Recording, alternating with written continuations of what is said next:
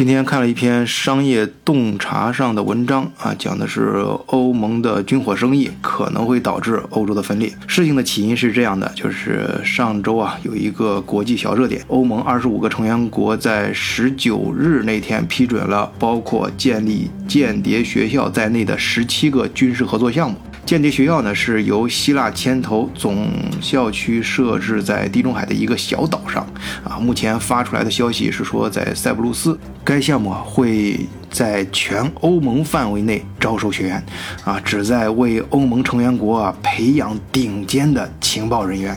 哎，看到这样的消息啊，我相信每一个男生啊都会莫名其妙的内心啊兴奋起来。呃，我我其实我也不例外啊，你 要知道每一个男生心里都有一个零零七嘛。哎，我记得德国以前的情报局是在慕尼黑，后来才搬到了柏林。哎，他就是他搬到首都啊，就扩建那年，正好我还在德国上大学。当时啊，就是注意到他那个公开的招聘广告里面就写着需要呃数学和物理学专业的人。正好我的第一专业就是数学，第二专业是理论物理，再加上啊，我当时特别迷那个马特·戴蒙演的《谍影重重》，于是啊，我就非常认真的写了一封求职信，啊，或者说叫申请书吧，哎，然后呢，然后就是没啥消息了，杳无音信啊，石沉大海，啊，就像什么事都没发生过呀，啊，就这样几个星期之后啊。呃，我差不多把这事儿都忘了。突然有一天下午，我记得很清楚。那那那那那天啊，我就拿着老袁那个望远镜啊，老老袁也在咱们德国视角的群里啊，就是我拿他望望远镜啊，在观察不太远的地方，哎，一个貌似废弃的老楼。嗯，当时其实也没啥目的，就是手欠。现在我觉得，哎，我当时拿着望远镜看着看着，突然听到手机响。我拿起手机，顺手一看啊，那顶上是不显示号码的来电，啊，我就就是很很本能啊，那那就摁开了之后就喂喂喂，啊，就是喊了几声吧，结果那边什么声音都没有，哎，我就觉得很无聊，然后就挂了嘛。可是当我挂掉电话，拿起望远镜又在那望的时候，电话又马上响了。我翻过手机一看，还是没号码，我估计还是那电话。哎，这次我摁通了之后就不说话了，只是静静的听。哎，结果那边也是没有什么声音。然后可能当时啊是看这种谍战片啊入戏太深，我就看着那个通话时间显示到五十九秒的时候立刻挂断，因为我在电影上看说那铁三角定位需要六十秒。结果那天夜里，哎，我就真的收到了德国中情局的回信。回信是什么内容啊？不行，这这跑题跑的有点远了啊！就是今天本来我是想盘点本周欧洲的这个经济政政治新闻的，呃，这个以后节目里面有空跟大家专门聊，或者在德国故事里面给大家讲吧。呃，这儿就不接着跑题了。反正后来就是，呃，我的水平不够，哎，德国经 德国德国那个中经局没看上我，也没要我。呃，不过我现在想想啊，呃，其实我是非常幸运的。因为后来啊，我听这个，呃，搞这个或者是接触过情报人工作的人跟我说啊，说，嗯，情报工作啊，你要搞情报工作的，它不是意味着你选择了一个职业，而是选择了一种常人无法忍受的生活方式。哎，这话说的真是不是，那不是一个职业，那是一种生活方式。啊，回来回来啊，咱们不不不能跑得太远了。反正这次合作项目啊，是除了英国、丹麦和马耳他啊，其余欧盟国家的外长。在永久结构性合作啊，防务合作协议就是呃 PESCO P E S C O 啊这个框架下批准的啊。刚才说了，不是有十七个项目嘛？第一个就是咱说的间谍学校，另外十六个呢是无人机系统、战术导弹系统、电子战和化学威胁监测设备等等项目。我在网上扫了一圈啊，纵观各种媒体啊，我觉得这里面有三个重点。第一，我们从整个欧盟的格局来看这件事啊，咱们德国视角的听友啊，一定熟悉，呃，晚醉这方面的观点啊，就是，呃，我一再提出啊，要理清欧盟的政治经济格局，其精髓和关键啊，就是看欧盟统一这条主线。哎，就是说你重点要看欧盟是如何一步步走向统一的，而而且还要看什么？看在这个过程中，它会受到哪些干扰。呃，以前马克龙刚上台那阵儿，我做过一期节目，好像被平台下架了啊。就是说，马特克，就是马克龙刚上台的时候啊，就跟两个老女人，哎，挽着胳膊，一个是他（括号），一个是他老婆，另外一个是默克尔，在斯特拉斯堡，哎，举办的欧盟安全会议上，大谈特谈这个欧洲军队建设问题。哎，有人说啊，这个德国是是在现在啊，就是在欧洲啊，通过经济手段实现了当年希特勒没有实现的这个目的。哎，这当然是开玩笑啊，听友肯定有这方面经验，就是你到欧洲的时候。来旅游的话是非常方便的，只要有一个生根国家的签证，哎，就可以在欧洲到处串了。呃，可以自己租一个小车，在欧洲啊，什么三天八国游啊，走走停停，一周之内吃遍整个欧洲都不在话下。哎，这说明啊，现在的欧洲啊，从经济文化上真的相互之间很通畅啊。但是呢，你要知道，这你要把它真正的像一个国家这样统一起来，我觉得至少还有两个关键的步骤。这一个就是要有一部欧盟的宪法，另外就是要有一个统一的军队。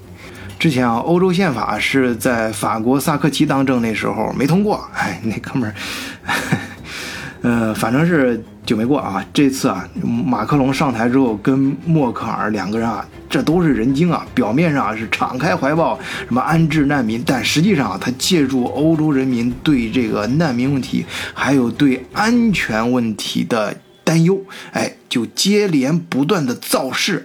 提出啊，要建欧盟自己的军队，而这次啊，在这个一揽子项目里面啊，提出建立欧洲，哎，就是欧盟级别的间谍学校，哎，还有各种各样这个牛掰的这个武器合作项目，这就是很高的一步棋，在我看来啊，好，我们再来看看我分析的这个新闻的第二个重点，就这件事情啊。美国的态度那肯定是不高兴的。华盛顿方面表示：“啊，这欧盟啊，你搞这些小动作，不就是为了一步步建立起来一个和北约具有相同结构和功能的组织吗？从而最终取代欧盟？哎，这不就是你的小算盘吗？哎，不过说到这儿，我突然想起来一句话。”一句话叫做“铁打的营盘流水的兵”，哎，这句话我相信听友都不陌生啊，经常可能听你同事在很无奈的时候说这么一句话。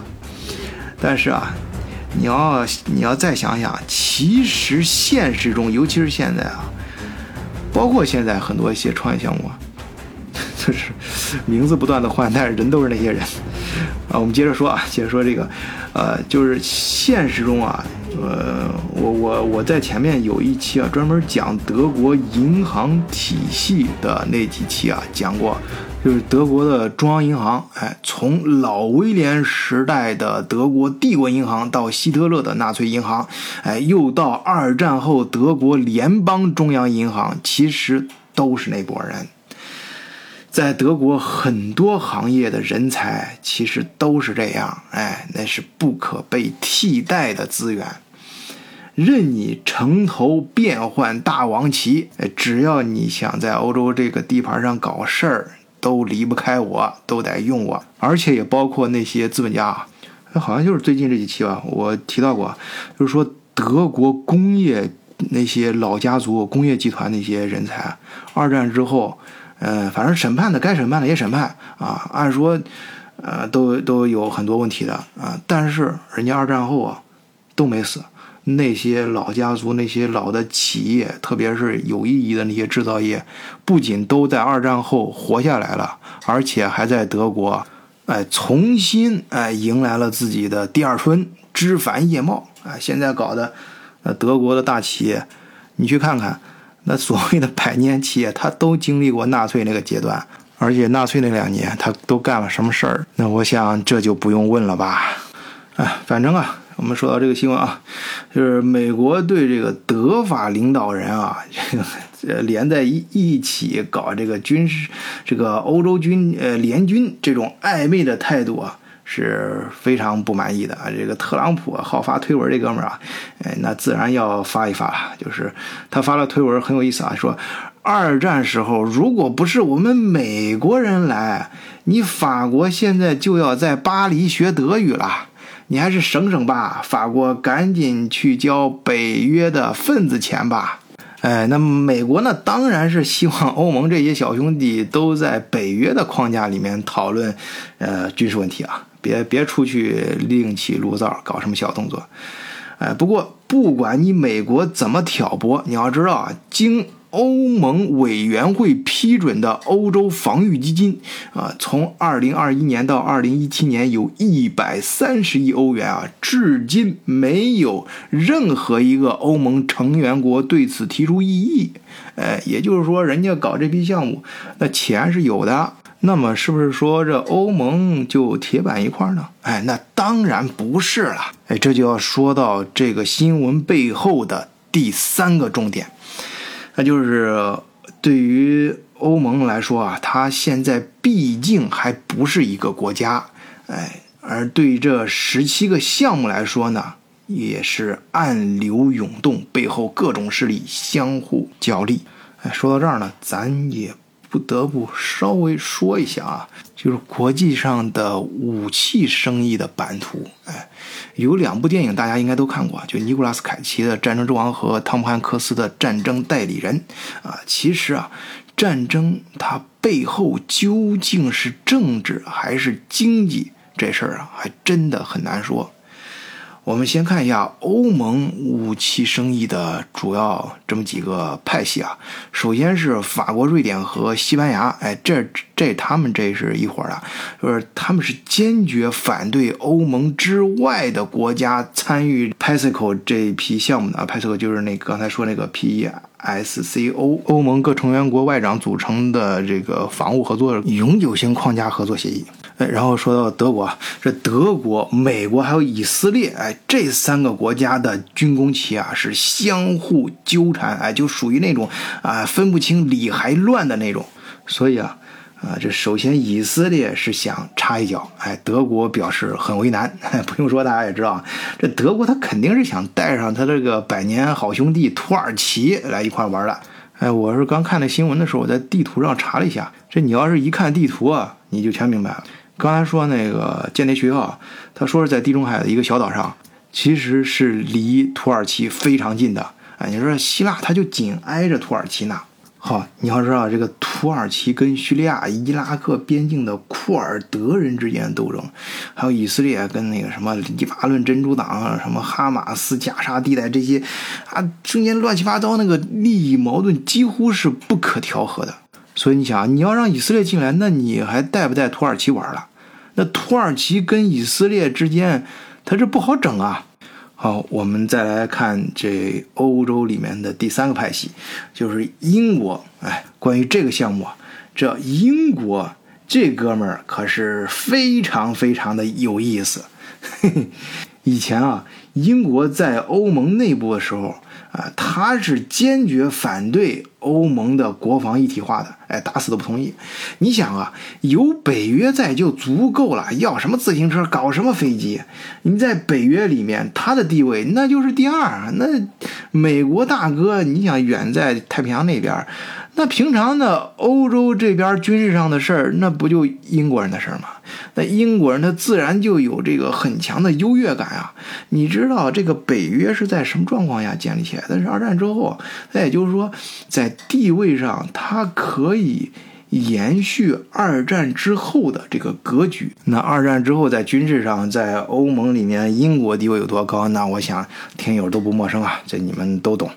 哎，说到这儿，我突然想插一嘴，就是以前不知道听哪个女生，我也想不起来什么时候在哪儿听的，就是她说到这个欧洲几个主要国家这个男朋友啊，就是每个地方的男朋友什么区别，就说到英国，说英国这个男朋友是活儿也不好，还粘人啊，这跟德国男朋友的特点啊是正好相反。